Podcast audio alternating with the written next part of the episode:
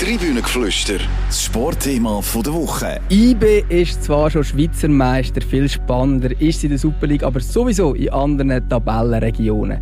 Der FC Luzern träumt vom zweiten Rang. Der FC St. Gallen hat wegen einer Negativserie das ein bisschen aus den Augen verloren. Wieso läuft beim FCL plötzlich alles so gut? Ist der FC plötzlich der beste Club hinter den ganz Grossen? Und wieso funktioniert der Zeitlerfußball beim FC SG nicht mehr? Die grosse Diskussion jetzt im Tribünengeflüster. Herzlich willkommen im Tribünengeflüster, im Sportpodcast der CH Media Zeitungen. Mein Name ist Raphael Gutzwiller und ich freue mich sehr, heute sogar drei Lieblingskollegen können zu begrüßen. Zum einen steht Etienne Wuillemin hier mit mir im Studio und zum anderen habe ich gerade zwei Experten zugeschaltet, den Ralf Streule aus St. Gallen und den Daniel Wirsch aus Luzern. Guten Tag miteinander. Hallo zusammen. Hallo zusammen. Ja, wir steigen ein mit dem Club, was momentan ein bisschen besser läuft von diesen beiden. Äh, und zwar mit Blau-Weiß. Zwar hat es eine Niederlage gegeben im Meister 1 zu 5. Trotzdem, wenn man so die Tabellen anschaut, nach die letzten Spiele, vier Matches gewonnen von den letzten fünf. Was läuft momentan so gut beim FCL, Dani? Ja, ich glaube schon, dass das einen grossen Zusammenhang mit dem Trainer, mit dem Mario Frick, der sehr gute Arbeit leistet in Luzern wo die Spieler immer wieder auf den Boden holt und einfach das Beste aus den Möglichkeiten macht. Da jetzt sehr viele eigene Talente integriert hat in die erste Mannschaft und sechs Spieler sind in dieser Saison schon zum Debüt gekommen in der Super League unter dem Frick. Aber eigentlich ist das Ganze ja ein bisschen geschuldet in dem, dass das ähm, an Verletzungen gegeben hat, dass Situationen sind, wo man einfach oder gesperrte Spieler sind, wo man einfach halt müssen auf die Jungen setzen. Das hat der Trainer mir, mir gegenüber auch selber so gesagt, dass er eigentlich fast müssen auf die Jungen setzen, aber das Ganze ja sehr gut rausgekommen ist, weil die Jungen wirklich bestens vorbereitet sind für die Super League.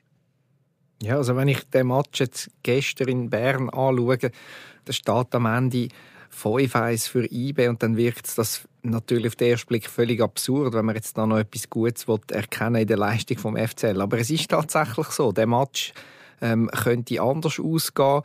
In der Pause steht plötzlich 3-1 für IB und auf der Tribüne fragt man sich, warum eigentlich genau? Ähm, die vielen Jungen von Luzern, eben Sorgic hat auch nicht können. Die haben das, die haben das ganz gut gemacht, ähm, mit ein bisschen mehr Glück und Abbrühtheit vor dem Goal. Mo Träger könnte auf einmal 1-0 stehen für Luzern und dann bin ich gespannt, ob es so rauskommt.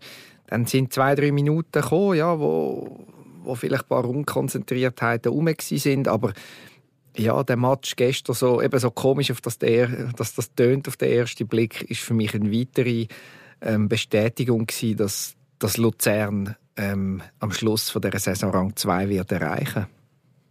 Es ist natürlich schon auch so, dass einfach die Super League hintreiben, es ist, so ein enges Rennen und ich glaube, dort hat der FCL wirklich eine gute Position erarbeitet, um Zweiter oder Dritter zu werden und aber gegen IB, das haben wir da schon wieder gesehen, dass der Niveauunterschied zu gross ist. In Sachen Effizienz ist vor allem aus meiner Sicht der grosse Unterschied gewesen, dass sie halt aus sieben Torschüssen, glaube ich, nach Statistik, fünf Goalschießen die Young Boys und einfach in dieser Hinsicht klar besser sind als der Rest. Und der FCL krankt halt dort schon an immer und jetzt gestern eben, wie du gesagt hast, der Sorgic schon gefällt hat, der Mittelstürmer, der in letzter Zeit sehr gut in Form war, der dann noch der Max Meyer im Mittelfeld gesperrt. Und der Marco Burch in der Verteidigung. Also jeder Linie hat ein guter, wichtiger Spieler gefällt und das haben wir halt am Schluss schon gemerkt. Gegen IB, dass, dass die Routiniers im FCL äh, einfach nicht dabei sind ja, und, und ihre Routinen können ausspielen aber insgesamt, eben, wie gesagt, ist, ist überraschend gute Saison und sind eigentlich alle zufrieden in der Schweiz, trotz diesen Unruhe, die man sonst noch hat mit dem Alpsteg in dem Machtkampf und die Lizenz haben sie heute am Ende auch noch bekommen von der Swiss Football League. Ist eigentlich alles jetzt gerade im Moment gesetzt sehr gut aus in der Zentralschweiz, wenn man jetzt abgesehen von dieser höheren Niederlage von gestern. Ich wollte jetzt gerade auf den Machtkampf können ein bisschen später nochmal sicher eingehen, weil das ist sicher auch etwas, was dann auch sportlich irgendwie einen Einfluss hat. Ich würde aber gerne den Ralf noch ein bisschen auch in das Gespräch involvieren und zwar auch vielleicht ein bisschen provokant gefragt, ist man ein bisschen neidisch, wenn man sieht, was da zu an Eigentalent gerade rumläuft und dass es selber nicht so rosig läuft in der Ostschweiz?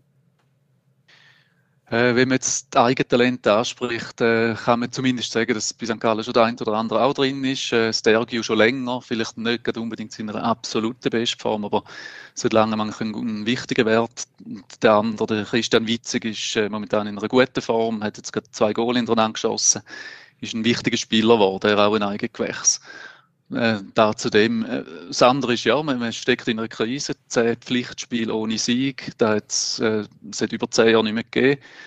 Äh, da ist man schon in einer, ja, man kann sagen, Resultatkrise. Und wenn man es äh, auf ein, eine Zahl abbrechen ist sicher äh, das Goalschiessen, wo momentan ein Problem ist. Ähm, vor der Krise haben sie zwei Goal pro Spiel im Durchschnitt geschossen, momentan ist es noch eins. Und ja, wenn man da so ein bisschen die Statistik schaut und Expected Goals und all die, die Sachen anschaut, muss man sagen, sie sind einfach zu wenig effizient momentan. Ja, Problem ich, liegt ich sicher irgendwo tiefer, aber das ist sicher eines der Probleme momentan. Wenn ich gerade einhaken Ralf, ich erinnere mich an einen wunderbaren Sonntag, Anfang September. Ähm, 2-1 hat St. Gallen dort gegen IB gewonnen, war Leader. Gewesen. Aber es war auch der Nachmittag, wo sich der Fabian Schubert schwer verletzt hat, respektive ähm, man muss es so sagen, ja, nach einem, nach einem sackgroben Foul vom Garcia ist es glaube ich und, und was, was ist dort, oder was hat dort in Gang gesetzt mit der Verletzung? Dann hat sich der von Moos verletzt. Und ist dort etwas kaputt gegangen? Halt mehr als, als mit der schlimmen Verletzung von Fabian Schubert vom Einzelschicksal. Hat, da, hat sich die Mannschaft von dem irgendwie nicht mehr erholt? Ja, da macht ein bisschen den Anschein. Man hat ja dort auch das Resultat gesehen. Sie eigentlich keinen schlechten Start gehabt, sind dort wirklich nach sieben, sechs, sieben Runden nach dem Ausfall von Schubert wirklich ähm, ja, nicht mehr gut drauf gesehen, viel Spiel verloren. Sie hat da, glaube ich, noch irgendwie drei, drei, vier Spiele können gewinnen ich glaube, es hat schon etwas verändert. Zuerst mal mental ist so ein bisschen ein Schock gewesen. Andererseits hat man wirklich das Gefühl, man hat jetzt auf der Zehnerposition jemanden gefunden, wo, wo die Aufgabe sehr gut löst. Äh, das ist ja immer im System vom Zeidler mit dem ähm, Raumbus in der Mitte, ähm, Mittelfeld. Die Vorderposition, die ist immer ein bisschen fraglich gewesen, wer die soll ausfüllen, wer es am besten macht. Der Schubert ist da wirklich in einer guten Verfassung gewesen, hat er extrem gut ausgefüllt. Nachher ist die Suche losgegangen. Wer, wer soll man dort nicht tun? Verschiedene haben es dann probiert, es ist nie so richtig äh, in Gang gekommen.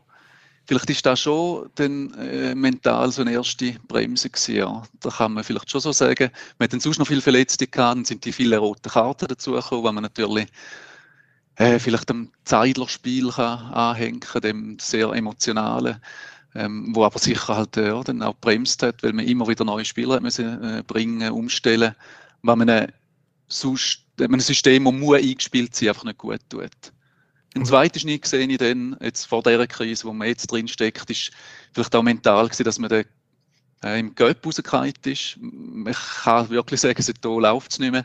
Also seitdem hat man kein Match mehr gewonnen, zum, zum das einordnen, oder? kein Match mehr gewonnen. Genau, das, ist, das ist, der, jetzt, ja. ist am 1. März gewesen, und seitdem hat es eigentlich keinen Sieg mehr gegeben. Also den ganzen Monat März genau. und den ganzen Monat April hat St. Gallen kein Match gewonnen. Aber was ist eigentlich erstaunlich? Ich meine, es ist eine Saison und St. Gallen hat eigentlich sieben Spiele hintereinander ohne Sieg und dann jetzt zehn Spiele, respektive neun in der Liga ohne Sieg. Und trotzdem ist ja Europa irgendwo durch noch, noch nicht ganz vom, vom Radar verschwunden. Das ist ja eigentlich äh, ja, erstaunlicher geht es gar nicht, trotz zwei so Negativserien.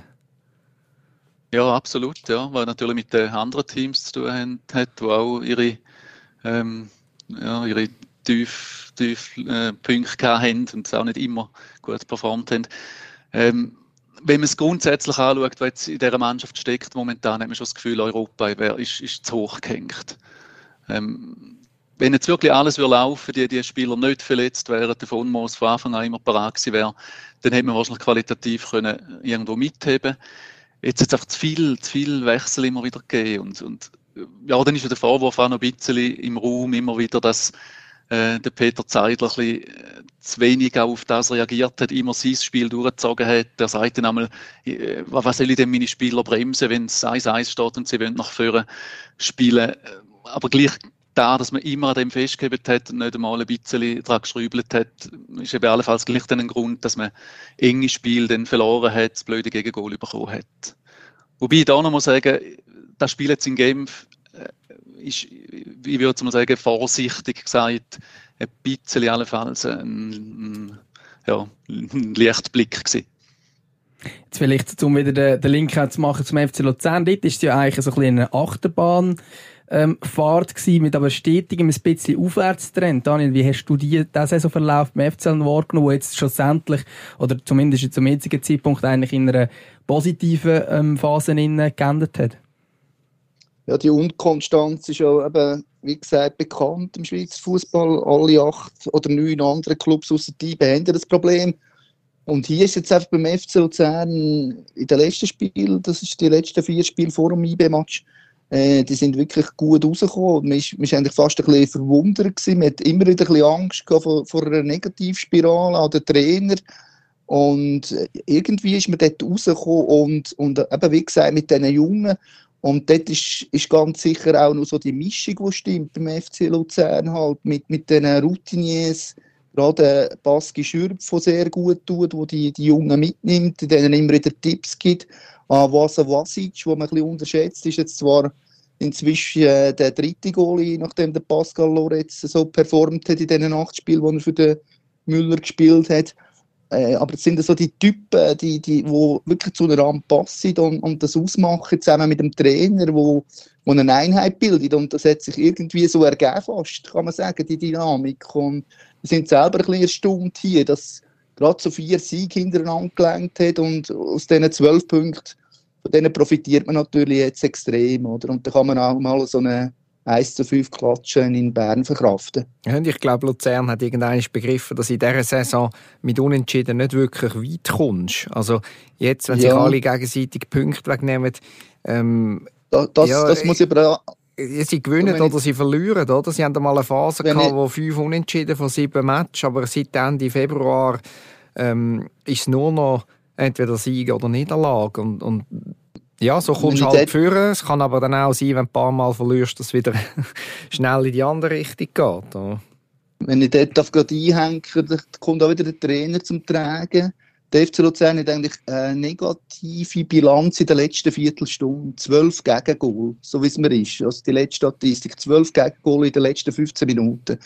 Und da haben sie natürlich, weil, weil der Trainer, wie der Frick, immer auf sie gespielt eigentlich ähnlich wie der Zeitler in St. Gallen, einfach im Moment erfolgreicher, äh, haben sie natürlich auch oft riskiert am Schluss und haben, haben zum Teil einen Sieg aus den Händen gegeben oder die auch sogar am Schluss das Unentschieden nur, nur vergeben. Zum Beispiel in Zürich haben sie 1 zu 2 verloren, wo man eigentlich eher die besseren Chancen hatte gegen die FCZ und am Schluss hat noch 1 zu 2 verliert.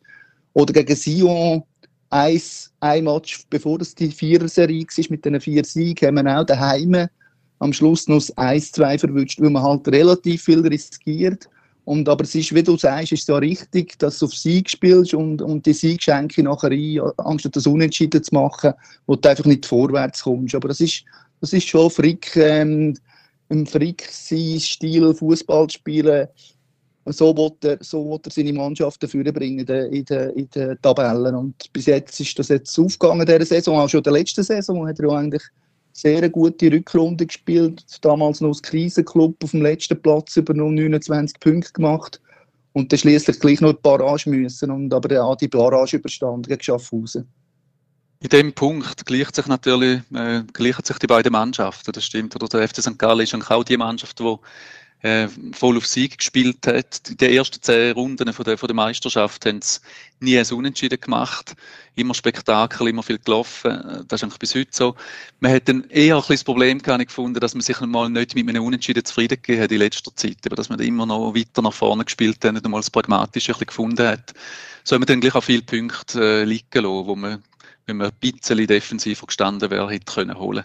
Aber das ist einfach nicht, ähm, nicht äh, Sache vom FC St. Gallen. Also, der Zeidler sagt einmal immer den Satz, wir brauchen keinen Plan B, wenn wir den Plan A richtig gut ausfüllen, was nie passiert ist. Oder jetzt in letzter Zeit nicht mehr passiert ist. Und ich glaube aber, es sind gleich auf dem richtigen Weg St. Gallen mit dem, weil äh, es sieht, es sieht jetzt im Moment nicht so gut aus, tabellenmässig, aber das Stadion ist ja immer sehr gut gefüllt, wegen dem Spektakelfußball. Das gefällt ja den Leuten. Und ich glaube, jetzt gegen Lugano am letzten Spiel es sind nicht mehr so viele unter der Woche, aber ich glaube, in zwölf Jahren. mehr mit dem zu tun gehabt. Mhm. Ja, mehr mit dem zu tun gehabt. Aber sonst insgesamt ist ja die Stimmung immer noch gut. Also es sind da nicht so kritische Fans wie zum Beispiel in Zürich oder in Basel. Ja, da bin ich mir jetzt nicht ganz sicher, ob die Stimmung wirklich noch so gut war. So in den letzten Wochen hat man dann schon ein bisschen gemerkt, dass, dass man da jetzt äh, langsam unzufrieden ist und eben halt auch den Vorwurf dann immer wieder gehört hat, dass man äh, immer gleich weiterspielt, dass da vielleicht auch für die Spieler ermüdend werden, dass man immer voll drauf geht und dann merkt, es klappt gleich nicht. Oder das macht dann auch etwas mit der Mannschaft. Und ich glaube, da hat auch das Publikum ein bisschen gemerkt, dass man da, dass da etwas fehlt, an, an variantenreichem Spiel. Wie lange wie lang, wie lang Er ist überhaupt, der also der, der, der, Trainer ist natürlich innerhalb vom, vom Konstrukt FC St. Gallen überhaupt nicht in Frage gestellt. Äh, bei den Beobachtern und Fans gibt es schon ein oder andere, der sagt, ja, geht denn da noch lang, wenn, wenn immer die gleichen Ideen kommen. Darf ich schnell äh, einhaken? Wie lange wie lang geht sein Vertrag, Pedler Zeidler? Bis 2043 oder 47?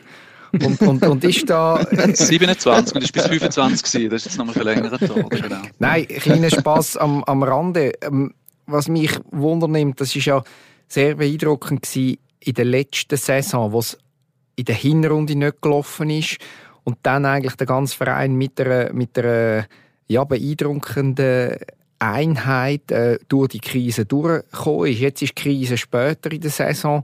Was gibt ähm, am FC St. Gallen oder der Führungsetage die Überzeugung, dass es nochmal so läuft und man wieder gemeinsam aus dieser Krise rauskommt? Ich glaube genau da, dass man sieht, dass es äh, schon mal funktioniert hat und dass man da sich wie so ein bisschen auf die Fahne geschrieben hat, mehr gehen den Weg und da passiert, egal was passiert, wir machen da auch weiter, wenn wir würden absteigen, weil jetzt die Gefahr langsam sicher abgewendet ist, würde ich meinen. Aber ja, dass man da wie will mit dieser Haltung zeigen, wir gehen den Weg weiter. Also es wäre ja jetzt auch komisch, wenn sie plötzlich würden sagen, ja, vielleicht überlegen wir es uns gleich noch. Also ich glaube, das ist wie so ein äh, DNA geworden von dem Club. Und das gefällt den Leuten auch. Natürlich, wo es nicht läuft, äh, gibt es ein paar Fragen. Aber grundsätzlich, ja, steht man in der Ostschweiz schon immer noch hinter dieser Idee. Wünschte sich teilweise einfach ähm, ein bisschen mehr Flexibilität im System. Ich will da zum, zum Einhaken, wenn man jetzt ein ganz Clubkonstrukt anschaut, ähm, dann gilt Luzern ja der FC St. Gallen immer ein bisschen als Vorbild, eigentlich mit der ganzen Diskussion äh, rund um Bernhard Albsteg. Äh, ähm, Daniel, wie ist jetzt das, also wenn man es wenn jetzt so anschaut, hat man dann plötzlich das Gefühl, okay, ja, ist ja jetzt okay, wie kann das überhaupt sein, dass jetzt Luzern dass alles so gut läuft, obwohl eigentlich so viel Unruhe rundherum sind? Also so, wenn ich das von außen sehe, aus näheren Beobachter kann ich sagen, dass sie zusammengerückt sind, wegen dem Albsteg, wegen der ganzen Schwierigkeiten. Sie haben so eine Wagenburg-Mentalität quasi. Ist es so, ist es so. Und, und ich glaube, es hat der FC Luzern hat immer ein bisschen unter dem gelitten, dass es verschiedene Gruppen gibt. Und jetzt ist gerade das Gegenteil der Fall. Es gibt zwei Gruppen gibt es natürlich immer noch. Gruppen Abstieg und Gruppen Bieri, kann man so sagen. Die beiden grossen Geldgeber.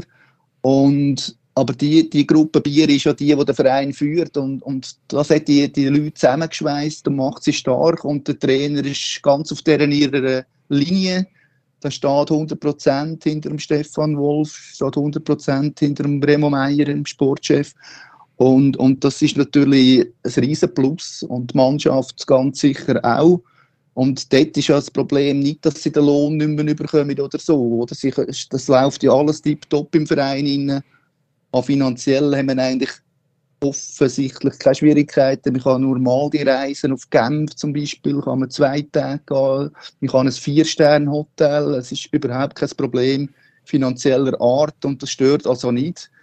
Klar, am Anfang haben wir schon den Eindruck gehabt, dass die Unruhe sich auswirkt, aber mittlerweile ist es eher das Gegenteil, dass man sogar mehr zusammengerückt ist und stärker geworden ist als Verein ich frage mich dann einfach, was passiert, wenn der FC Luzern einen neuen Trainer muss suchen Das ist jetzt natürlich äh, überhaupt nicht als Kritik an Mario Frick äh, zu verstehen, sondern ganz im, im Gegenteil. Ich glaube, er ist einfach zu gut und zu erfolgreich, als dass er nicht auf dem Radar von mehreren, allenfalls sogar ausländischen Clubs ähm, würde landen und ich glaube, er ist auch ehrlich genug, zum zum sagen, dass er seine Karriere nicht in Luzern wird beenden.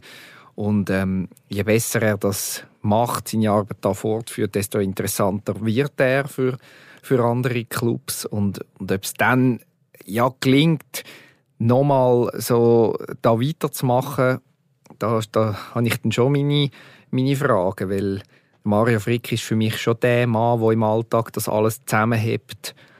Ja. Ich erwarte jetzt eigentlich schon von ihm, also so wie er jetzt in der Innerschweiz angekommen ist und sich angibt und präsentiert, finde ich und glaube ich, 100% sicher ist mit dem Geschäft natürlich niemals, dass er schon noch mindestens eine Saison anhängt. Er hat noch einen Vertrag bis 24 im Sommer. Und ich glaube, er nützt die Situation schon an und aus, für seine Karriere weiterzubringen und dann den nächsten Schritt zu machen. Klar, ausgeschlossen ist nicht, wenn jetzt im Sommer ein riesiges Angebot kommt von einem wirklich ambitionierten Verein aus Europa oder aus der Schweiz, dann wird es eng für den FC Luzern, das ist klar. Aber vom, rein vom Charakter her glaube ich, dass der Liechtensteiner Frick sehr gut zur Zentralschweiz passt und, und das auch selber gespürt und nur ein bisschen ausnutzen für mindestens ein Jahr. Das ist meine Prognose. Es gibt ja zum Beispiel auch einen grossen Schweizer Club, der auf Trainersuche ist, oder? Der FC Basel. Wäre vielleicht auch, wenn jetzt die rufen, bist du sicher, dass dann immer noch, dass er sagt, oh, ich will lieber zu Luzern bleiben? Ich denke, dass er schon ein bisschen den Club anschaut. Der FC Basel hat dort noch gespielt. Ausgeschlossen ist der FCB für ihn sicher nicht. Er hat auch letztes Mal nach dem 2-0-Sieg in Basel gesagt, am Ende der Medienkonferenz, dass er dort sehr schöne drei Jahre als Profi hat. Hat für mich auch so ein bisschen nach einer Annäherung getönt. Aber ich glaube, im Moment ist die Konstellation beim FCB auch nicht so günstig. Dort muss der Trainer einsteigen und ich vermute, dass er jetzt in Luzern noch die besseren Karten hat. Ja, aber wenn einer, wenn, einer, wenn einer jetzt weiß, wie es ist, unter schwierigen Voraussetzungen zu arbeiten, dann ist es ja der Mario Frick. Also ich glaube, ja, da ist recht. ich glaube, das wäre eher noch ein Argument aber, mehr für Basel, um da mal zu schauen. Wie, aber wie die genau Einheit im Club habe ich auch vorher noch gesagt, wie die Einheit gross ist in Luzern im Moment. Und das, gemerkt, das spürt er ja auch, oder? dass ihm das hilft bei der täglichen Arbeit dass er einen Sportchef hat, einen Präsident, äh, Geldgeber mit einem Bieri, der hinter ihm steht. Und äh, er bringt die Talente weiter. Er, hat ein riesiges Reservoir an Talenten. Wir haben letztes Mal über die sechs Spieler geredet, die jetzt in dieser Saison zum Debüt gekommen sind. Über zwei in der Vorsaison. Da ist noch der Yashari, sind wir schon bei neun. Und der hat gar noch fünf Namen aufgezählt. Einfach so, die wären die auch noch. Also da hat er fast mehr als ein Elf eigentlich, die er beieinander hat mit eigenen. Also ist mir auch klar, dass nicht alle elf Jungen können spielen in Zukunft, aber es ist ein riesen interessantes Projekt in der Innerschweiz mit dem FCL, mit eigenen. Der Stefan Marini, der ist für die Entwicklung zuständig beim FC Luzern seit einem Jahr, hat letztes Mal in einem Podcast davon erzählt, äh, von das Beispiel Bilbao genommen mit den Basken, wo in Bilbao spielen ja nur Basken, oder? dass man den FCL in ein paar Jahren umdrum, also das ist natürlich jetzt auch überzeichnet, Wir werden nicht alles in der Schweiz beim FCL spielen, aber doch, äh, Mehrheit ist möglich, dass man vielleicht in zwei, drei Jahren eine Elf, eine Startelf mit sieben Innerschweizer. Das ist keine Utopie und das macht das Projekt sicher sehr interessant, auch für den Trainer. Also auf jeden Fall, wir haben jetzt gerade vom Trainer geredet auf Luzerner Seite eben, der Zeidler bei St. Gallen, das ist, äh, der ist fest im Sattel, nehme ich an. Ähm, was braucht es, dass das trotzdem mal hinterfragt wird?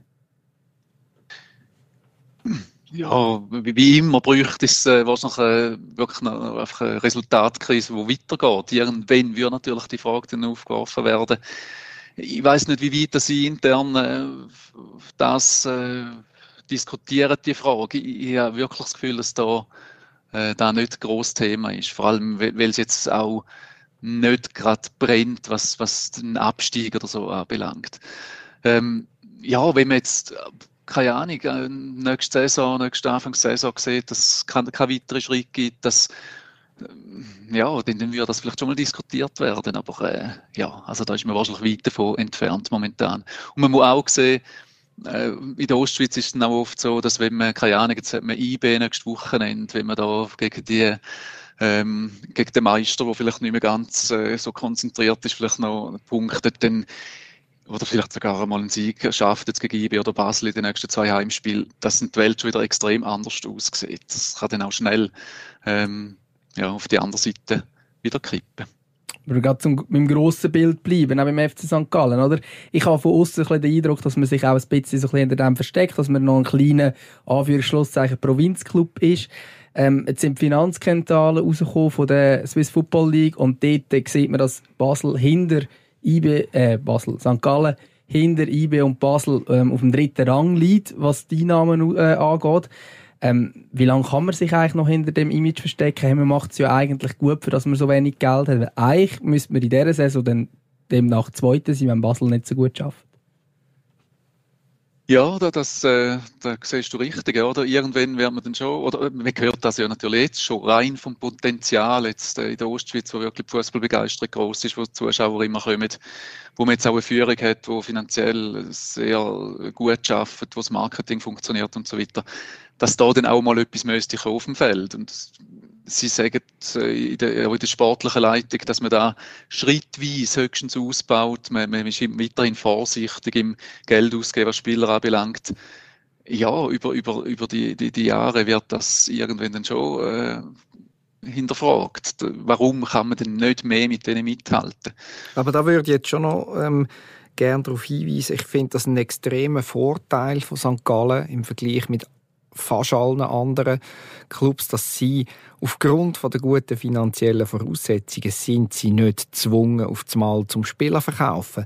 Alain Sutter sagt das, sagt das offen. Ich glaube, das Beispiel war der Stergiu. Ähm, ja, wir, wir, wir wollen da den Fans etwas bieten. Wir, wir shooten mit denen, die wir haben. Und bei uns gibt es nicht irgendwelche ähm, Hauruck-Aktionen oder wir sind nicht unter Druck, zum, zum Tafelsilber zu verscherbeln. Und von dem her ist das schon schlau, dass man jetzt nicht da auf, aufgrund von dem irgendwelche ähm, ja, Turnübungen macht und da auf Mal Geld ausgibt, um nachher die eigentlich äh, gute Ausgangslage zu gefährden, weil ehrlicherweise bei allen anderen Clubs, jetzt mal IB ausgenommen, habe ich schon im Moment das Gefühl, dass, es, dass sich die Situation sehr rasch wieder kann verändern kann, je nachdem, wer gerade geht oder wer man gerade muss verkaufen. Und da bin ich dann schon auch gespannt in, in, in Luzern, wie das weitergeht. Ist es dann wirklich so, dass die Jungen ähm, sagen wir, über Jahre können, können reifen? Oder was ist dann,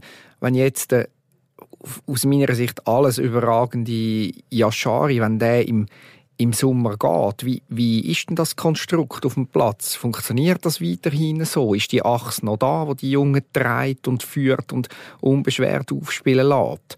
Und oder auch ein Max Meyer, oder? Wo sicher für die Bundesligisten auch nicht uninteressanter wird, wenn er gut spielt, oder? Mhm. Ich, ich schon recht. Das, das ist sicher äh, nicht ganz einfach jetzt im Sommer, was da geht. Aber ähm, dort, dort ist natürlich schon Sportchef wieder gefordert. Es gibt ja sicher einige Einnahmen aus dem Yashari-Transfer. Also man redet äh, von mindestens 6 Millionen Franken Einnahmen.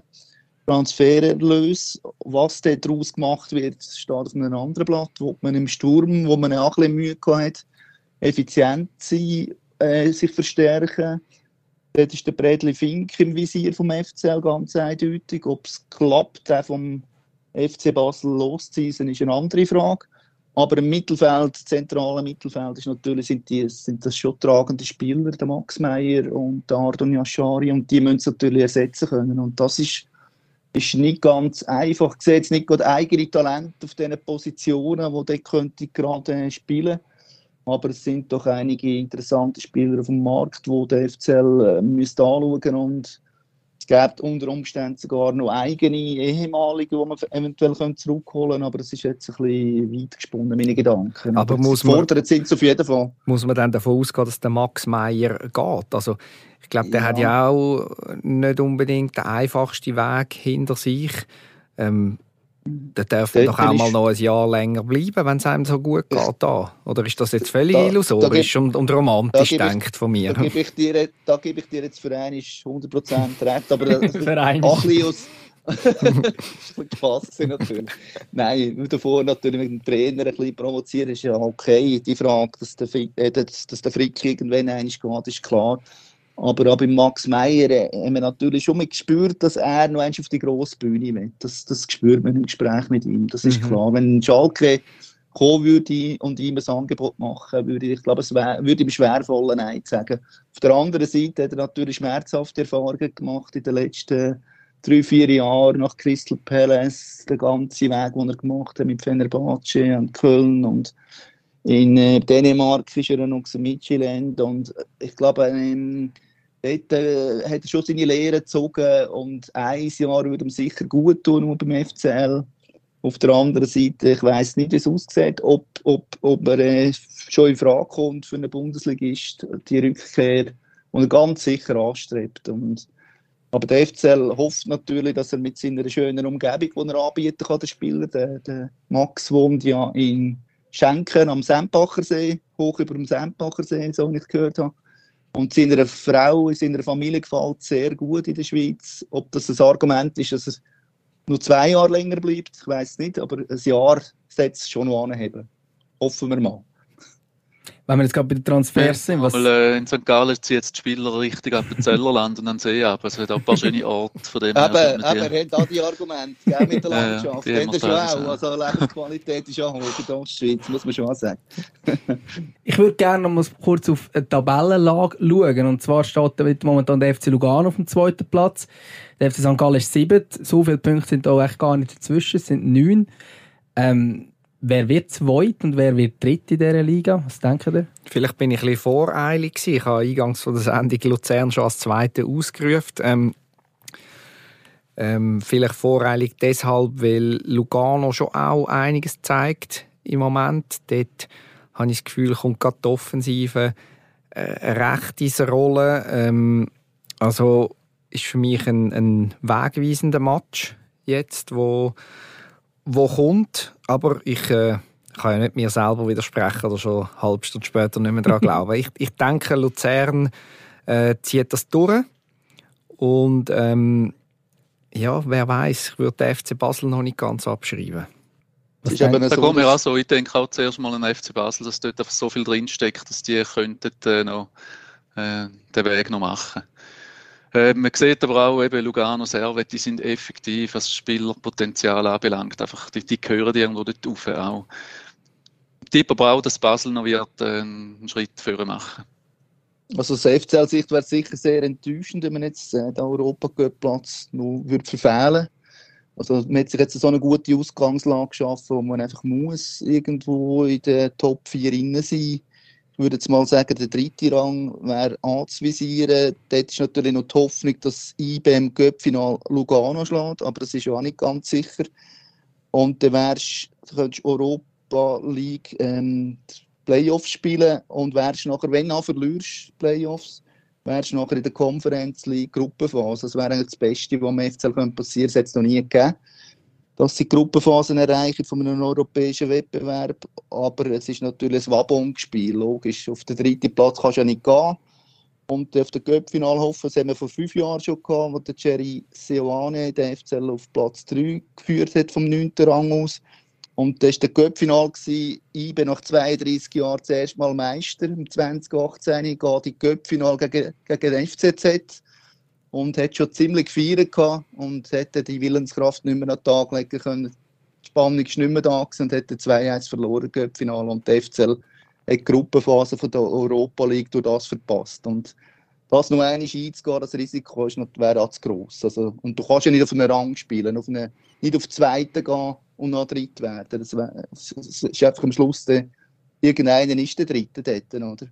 Aber ich sage jetzt, dritten oder vierten Mönz werden. Ich glaube, FC Luzern wäre vielleicht gut, wenn sie keine Quali-Runde überstehen müssen. Wir wissen, dass sie dort relativ erfolglos sind. Sehr ähm, gut gesagt. aber wir wären jetzt schon wieder am Ende von dieser Folge. Ich danke viel, viel mal euch, Ralf und Dani, die zugeschaltet sind und nicht hier im Studio. Vielen Dank. Sehr gerne geschehen. Dankeschön. Danke. Ciao miteinander. Ja, wenn euch das Tribünengeflüster gefallen hat, dann könnt ihr es gerne abonnieren in der Podcast-App von eurer Wahl. Und wir freuen uns auch immer über gute Bewertungen. Eine gute Woche zusammen. Tribünengeflüster, das Sportthema der Woche.